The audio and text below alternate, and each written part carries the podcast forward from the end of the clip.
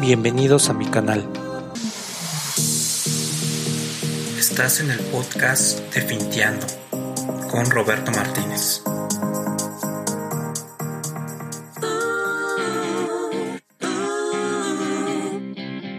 Hola, hola finteros, ¿cómo están?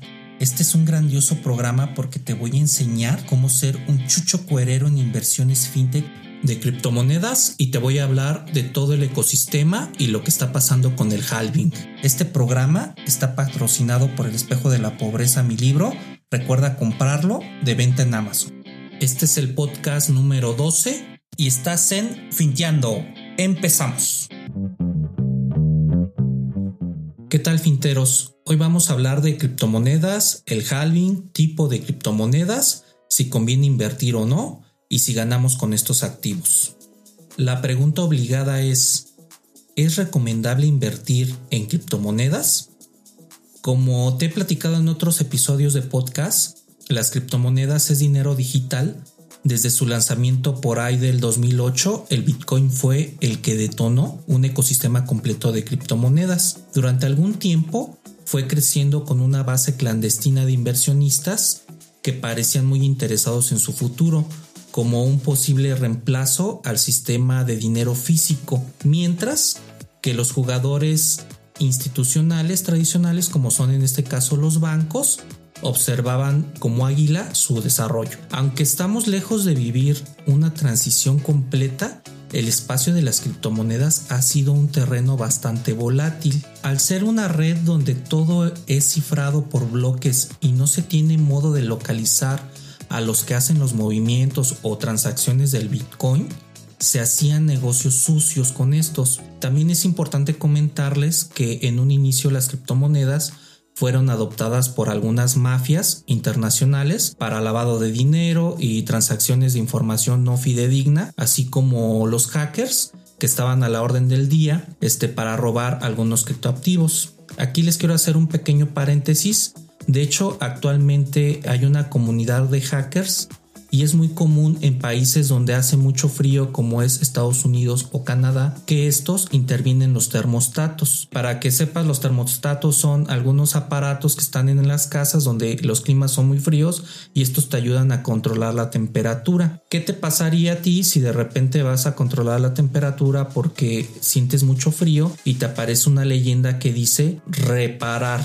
depositar 5 bitcoins y te lo piden así porque es un modo muy poco probable de seguimiento a quien instala este bitcoin. Es muy difícil rastrearlos, por eso no te piden una interferencia bancaria. Imagina en esos países no tener el control del clima prácticamente se mueren de frío. Durante el ascenso y la adopción de las criptos, mucha gente lanzó sus icons, que la traducción son ofertas de monedas individuales con la intención de ofrecer un nuevo inventario de acciones pero sin que hubiera ningún tipo de supervisión o regulación. En este periodo, Bitcoin lideró el cambio a una evaluación de casi 20 mil dólares por moneda. Esto te estoy hablando en el año 2017 pero luego su valor cayó sostenidamente durante el 2018 y se acomodó por ahí entre los 3.500 dólares, 4.000 dólares durante un tiempo. No fue este, bastante lo que, lo que duró así. Actualmente en 2020, para que tú te des una idea, la base del Bitcoin ha pasado los 10.000 dólares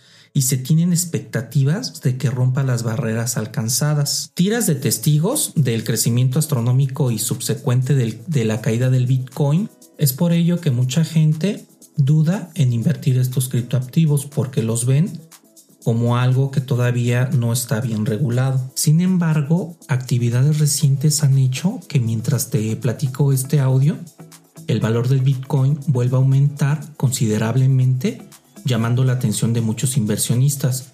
Y también te quiero comentar que es una inversión de alto riesgo. Aquí te quiero hacer un pequeño paréntesis. Las inversiones siempre tienen un margen de riesgo, es decir, en algún momento se puede tener pérdidas económicas. Las inversiones de alto riesgo, como te he platicado en algunos otros podcasts, son aquellas donde tu dinero existe la posibilidad de que lo puedas perder. Entonces, todas las inversiones, como te he platicado, tienen riesgo. Pero principalmente en estos criptoactivos es donde el riesgo es mayor. Hay fintech en las cuales el riesgo es menor o es considerable como es lo que son bienes raíces y energía limpia, que ya te he grabado algunos podcasts de estos temas, y eh, un riesgo mediano es los préstamos P2P, que son aquellos préstamos en donde tú le prestas a una persona que necesita dinero. Lo llamo mediano porque ahorita con el tema del coronavirus el impacto económico en algunos países es fuerte y la capacidad de pago de muchas personas va a disminuir, lo cual va a aumentar lo que es la morosidad y esto tiene un riesgo. Sin embargo, debes de considerar que las criptomonedas son de alto riesgo. A pesar de las regulaciones internacionales, lo estable de algunas transacciones y el apoyo de diferentes países como lo son Rusia, Corea y Venezuela, entre otros. De hecho, Facebook va a lanzar su nueva moneda llamada Libra, por lo que grandes empresarios en tecnología han visto el potencial de las monedas virtuales. Sin embargo, se ha quedado estancada porque está esperando las regulaciones internacionales. Y honestamente yo creo que se va a quedar ahí un buen tiempo congelado porque yo creo que es muy difícil organizar y homologar muchos diferentes caracteres en el mundo. Imagina organizar diferentes países para que entre tu moneda. Simplemente lo que va a hacer Facebook en algún momento es de que va a tomar los países más importantes donde la va a lanzar y simplemente ahí es donde va a ser distribuida y ejecutada lo que es su moneda. No creo que se atreva eh, a nivel mundial esperar a que las regulaciones queden. Yo por otro lado tengo una estrategia de inversión con Bitcoin y otros criptoactivos. Al principio fue para poder hablar en mi blog de la moneda y las fintech relacionadas con esta. Luego me di cuenta que si se hace una estrategia a largo plazo, sí puedes obtener una ganancia. Desde luego sería una locura que inviertas las colegiaturas de tus hijos o el fondo de emergencia que tienes para tu casa, lo que te aconsejo simplemente es de que debes de tener dinero que no extrañes absolutamente para nada y que estés dispuesto a perder cuando haces inversiones de alto riesgo. La plataforma que uso actualmente se llama Bitso, la cual es argentina y hay una filial en México ahí con algunas transferencias electrónicas, depositas y puedes comprar los criptoactivos. Y sí, hay comisiones este, a pagar por transacción, la cual es de 0.2%. De ahí compras las criptomonedas, yo lo hago cuando están muy baratas. Hay algunas caídas de la bolsa, este, por ejemplo, cuando este Donald Trump insinuó en Twitter que atacaría a Irán por el atentado a sus bases militares de Estados Unidos, el Bitcoin andaba por ahí para que te des una idea en 8 mil dólares. Y este tweet bajó el precio a 3.500 dólares. Fue una locura por un simple Twitter. Imagina, los inversores se vuelven histéricos, se jalan los pelos y de verdad se desquician, ¿eh? Sin embargo, luego de que el Congreso de Estados Unidos le dijo, oye Donald, cálmate, este no es para tanto, le dio un coscorrón y simplemente él dijo, no saben qué, que siempre no vamos y el criptoactivo se empezó a estandarizar y a mantener su alza como naturalmente lo ha venido haciendo. Imagina una guerra nuclear no es nada simple, hablaban de tercera guerra mundial y así pues esto no era una cosa pequeña. Bueno, también no debemos de olvidar de que este Donald Trump es empresario y él sabe perfectamente cómo se mueve la bolsa. No dudaría ni un minuto en pensar que este tweet lo puso con el fin de hacer este desplome del criptoactivo. Ahorita se ha destapado más su preferencia hacia el Bitcoin, así que pues esta parte de pongo un tweet y, y, este no pasa nada y eso yo creo que fue una estrategia más de empresario porque si él tuvo comunicación con algunos banqueros o algunos empresarios pues simplemente esto los pudo beneficiar. En otro podcast te voy a platicar cómo la bolsa sufre efectos colaterales cuando los grandes mandatarios anuncian este tipo de cosas. Durante los últimos años, te quiero comentar, el mercado cripto ha madurado hacia los controles en cuanto a las regulaciones y supervisados por algunas instituciones como son agencias gubernamentales, en este caso la ley FinTech, y como resultado de estas medidas y teniendo más dólares institucionales respaldando la industria, ahora hay más gente buscando formas de, reducir el riesgo y mientras siguen aspirando a obtener un retorno de inversión positivo. Si quieres abordar más a detalle la ley FinTech, en mi blog recargatucartera.com la desgloso y resumo de manera muy entendible, puedes tomar muy buenas decisiones de inversión. Abajito te dejo el link. Por otro lado, otro punto que te quiero dar es diversifica tus riesgos a la hora de invertir en Bitcoin y criptomonedas. En la sociedad actual se esperan resultados a corto plazo y gratificaciones inmediatas. Mucha gente espera un momento para comprar una criptomoneda, sea una ganancia segura y al instante, con una mentalidad de casi sacarse la lotería. Lo que yo te aconsejo son los siguientes cinco puntos. 1. Estudia los mercados de cada criptomoneda. Como sabes, todas se comportan diferente y cada una tiene un objetivo en donde existen empresas como por ejemplo Bitso que te permiten hacer transferencias vía SPAY para cambiarlo por algunas criptomonedas. Además te los almacena, te da las estadísticas día con día de cómo se comporta el criptoactivo. Existen monedas de Bitcoin, entre otras como lo es el Ethereum, el Replay, el DAI, el Golem, entre más de 200 criptomonedas. En el punto 2 compra diferentes criptomonedas y siempre y cuando entiendas para qué es cada una y diseña tu modo de inversión, es decir, si vas a esperar a que suba el precio o si vas a vender. Como tercer punto, debes de considerar que esta plataforma Bitso está siendo regulada en México por la ley FinTech.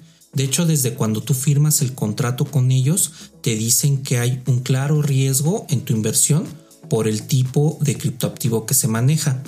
En el punto número 4 te piden una cuenta clave, la cual sirve para transferir tus fondos de tu cuenta bancaria y empezar a comprar criptomonedas. Y en el punto número 5, pues descarga la app a tu teléfono porque así simplemente te ayudará a que tú estés visualizando si hay caídas de bolsa, si hay caídas de tus criptoactivos y por lo pronto tener en tiempo y forma cuánto tú tienes de dinero un día anterior con respecto a otro. Acuérdate que estos trabajan 24/7, quiere decir que ningún día descansa versus la bolsa que trabaja de lunes a viernes. Bueno, con todo esto del Bitcoin se viene un evento magnánimo en la comunidad, el cual es el halving del Bitcoin. ¿Y qué es el halving del Bitcoin? El halving, en ocasiones llamado halvening, se da cuando el beneficio por minar nuevos bloques se reduce a la mitad, lo que implica que los mineros reciban un 50% menos de bitcoins por verificar las transacciones. Sí sé que no te he explicado qué es un minero, qué es un halving. Hagan de cuenta que el minero es aquel que se encarga de hacer los bloques por medio de algoritmos. Antes se hacía todo este tipo de algoritmos de una PC a otra. Tú le colocabas el algoritmo a tu PC y este te descifraba los bloques de Bitcoin cuando eran poquitos. Después empezaron a ser más complejos los algoritmos, a hacer más Bitcoin y empezaron a existir estos mineros que empezaron a dedicarse a lo que es el tema del Bitcoin. Salieron algunas computadoras que fueron especializadas para minar y estas supercomputadoras todo el tiempo están trabajando, lo cual te lleva a un proceso de gasto de energía y luz, gastan bastante energía y es ahí donde ven el costo-beneficio, pero a final de cuentas, seamos honestos, si el Bitcoin no fuera un negocio, pues simplemente no existirían estos mineros y luego empezaron a ver para hacer comunidades de mineros y se juntó un minero con otro minero y así hicieron comunidades y a estos les llamaron granjas, los cuales ya te dan una ganancia de ciertos bitcoins. Ahorita te voy a explicar bien cómo está este tema. Los halving de Bitcoin tienen lugar cada 210 mil bloques aproximadamente y por un tiempo de cada cuatro años como un tipo de Juegos Olímpicos y se producirán hasta que la red haya generado una oferta máxima de 21 millones de bitcoins. Esto te lo platiqué en el podcast del origen del bitcoin, cómo es que hasta ciertos números de bitcoin va a llegar, así se diseñó por Satoshi Nakamoto por lo que te aconsejo este, escuchar este podcast para que tú puedas tener la información más a la mano. Por otro lado, los halving del Bitcoin son eventos importantes para los inversores porque reducen el número de Bitcoins nuevos que genera la red. Esto limita la oferta de nuevas monedas. Por lo que los precios podrían subir si la demanda se mantiene alta. Aunque esto ha pasado durante los últimos meses, lo que ha precipitado que el precio del Bitcoin obviamente suba muy rápido. Las circunstancias en las que tiene lugar cada halving son diferentes y la demanda del Bitcoin puede fluctuar de manera importante. Y por otro lado, otra pregunta que sale aquí en este podcast cuándo tendrá lugar el siguiente halving. Se espera que el siguiente halving de Bitcoin tenga lugar en la semana del 18 de mayo de 2020, cuando el número de bloque alcance los 630 mil, lo cual hará que la recompensa por bloque descienda de 12.5 a 6.25 bitcoins. Es decir, antes te daban por la minería del bloque 12.5 bitcoins. Si haces la cuenta, cada bitcoin ahorita está alrededor de 210 mil pesos. Multiplícalo por 12, pues sí es una buena lana. El halving lo va a disminuir a la mitad, que es 6.25 bitcoins. La fecha exacta del halving se desconoce todavía porque el tiempo necesario para generar nuevos bloques este tiene una variación, se destapa un bloque cada 10 minutos. Para que tú te des una idea de este famoso evento del halving, te voy a decir alrededor del tiempo cómo se ha comportado. El primer evento fue el 3 de enero del 2009, ahí se regalaban 50 nuevos bitcoins a los mineros. Imagínate, multiplica 50 bitcoins por 210 mil pesos o por 10 mil dólares aproximadamente este sí es una muy buena lana. El segundo halving se hizo el 28 de noviembre del 2012. Aquí se redujo a la mitad, 25 bitcoins. El otro halving, el tercero, fue el 9 de julio del 2016 y se redujo a 12.5 bitcoins. Y en este halving de 2020 se va a reducir a 6.25. Posteriormente se esperan otros dos halving, que es el de 2024 y el de 2028. En 2024 van a minarse 3.125 bitcoins y en 2028 se van a minar 1.5625 bitcoins. Bueno, y con todo esto, ¿qué ocurrió la última vez que se tuvo un halving de bitcoin? El último fue el 9 de julio de 2016, cuando los beneficios cayeron más o menos hasta el siguiente nivel de halving que fue cuando se dividió de 25 a 12.5 bitcoins y de ahí se han tenido fluctuaciones antes, durante y después del evento del halving. Baja, aumenta, disminuye y aumenta. La tendencia por lo regular es alcista, por lo cual no, nos debemos de preocupar, es la tendencia que se ha mantenido durante los últimos halving.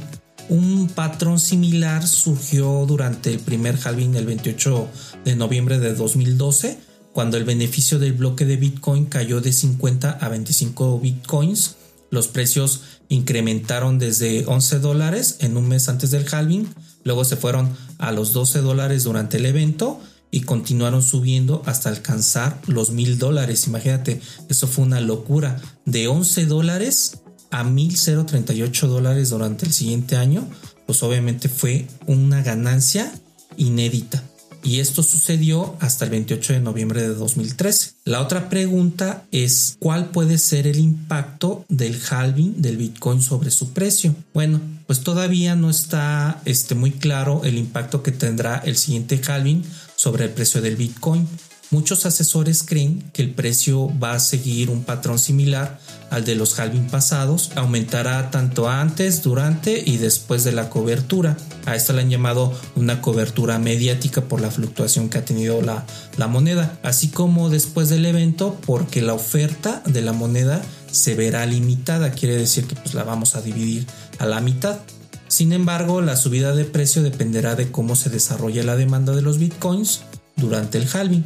No existe ninguna seguridad de que la demanda vaya a aumentar ni tampoco que se vaya a mantener, ya que el mercado ha madurado de manera importante durante el último halving que fue en 2016 y ahora existen más criptodivisas como te platiqué el Ethereum, el Golem, entre otros que compiten en el mercado. ¿Cómo tiene lugar el halving del Bitcoin? Bueno, primero el software necesita que haya ordenadores en la red para que se verifiquen las transacciones a través de un proceso conocido como minería y la recompensa con una serie de bitcoins nuevos, los que te digo que les dan a los mineros, los cuales tienen que validar las transacciones y estas se verifican por grupos llamados bloques, que era lo que te decía, que están conformados por hashes que a la vez forman estos bloques. Los hashes son códigos algorítmicos que te dan lo que son las cadenas de bloques. Y la red se codifica para que la recompensa de esta divisa se vaya a la mitad entre los mineros cada 210 mil bloques. Bueno, ¿y qué ocurre cuando la recompensa del Bitcoin se reduce a la mitad? Cuando la recompensa del bloque se reduce a la mitad, los mineros pueden calcular si minar Bitcoins va a seguir siendo rentable teniendo en cuenta los costos relacionados con la actividad. Lo que es la electricidad, te había comentado que este tipo de actividad genera mucho gasto de luz por las máquinas que se manejan que nada más se dedican a hacer algoritmos para destapar los bloques.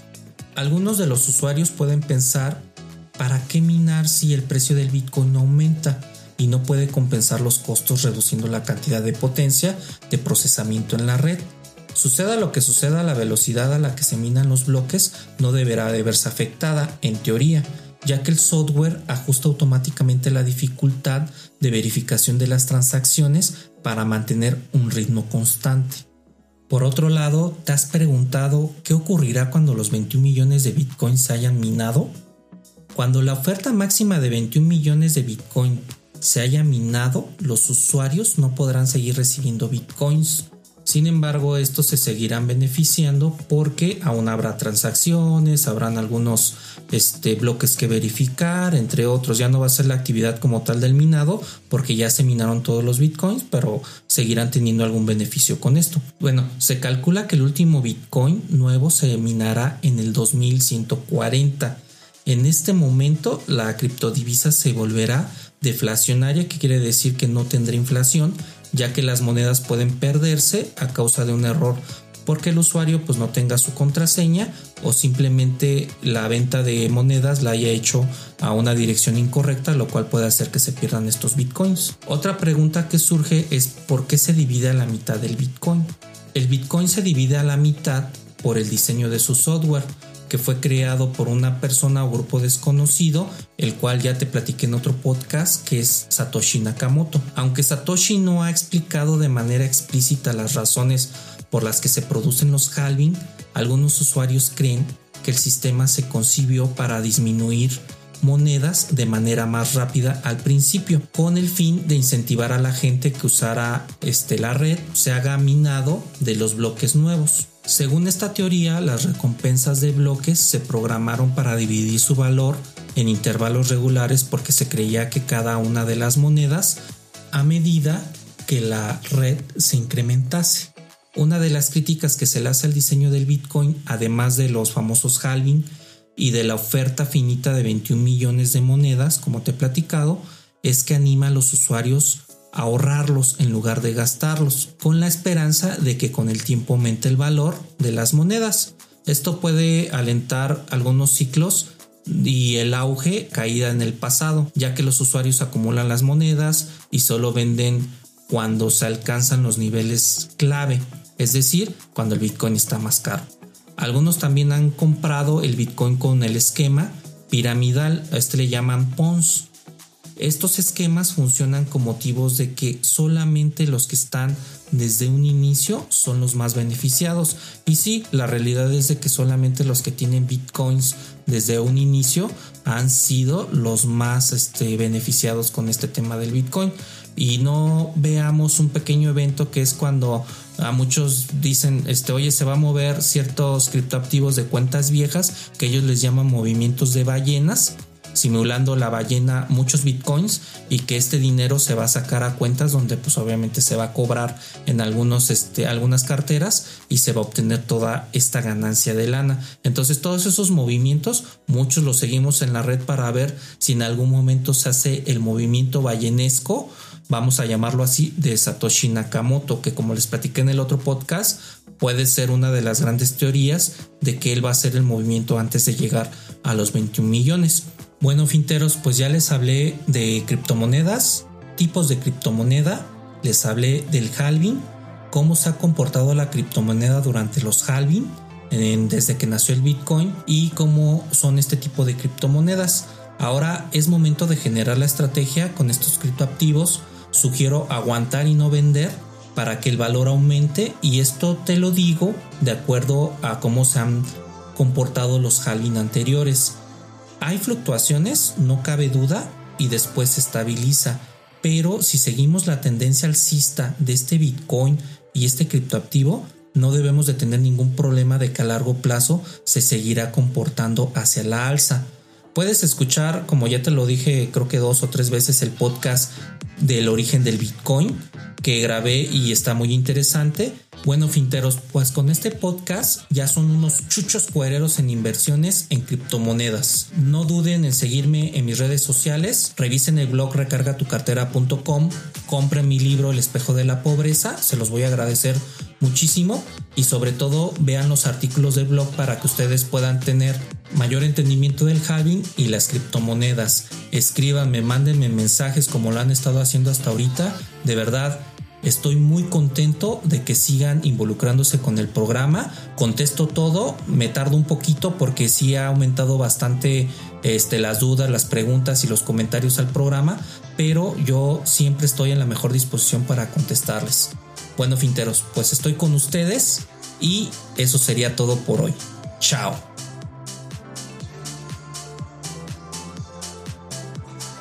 Has escuchado el podcast de Roberto Martínez. Síguelo en recargatucartera.com y en las redes sociales de Facebook, Twitter e Instagram.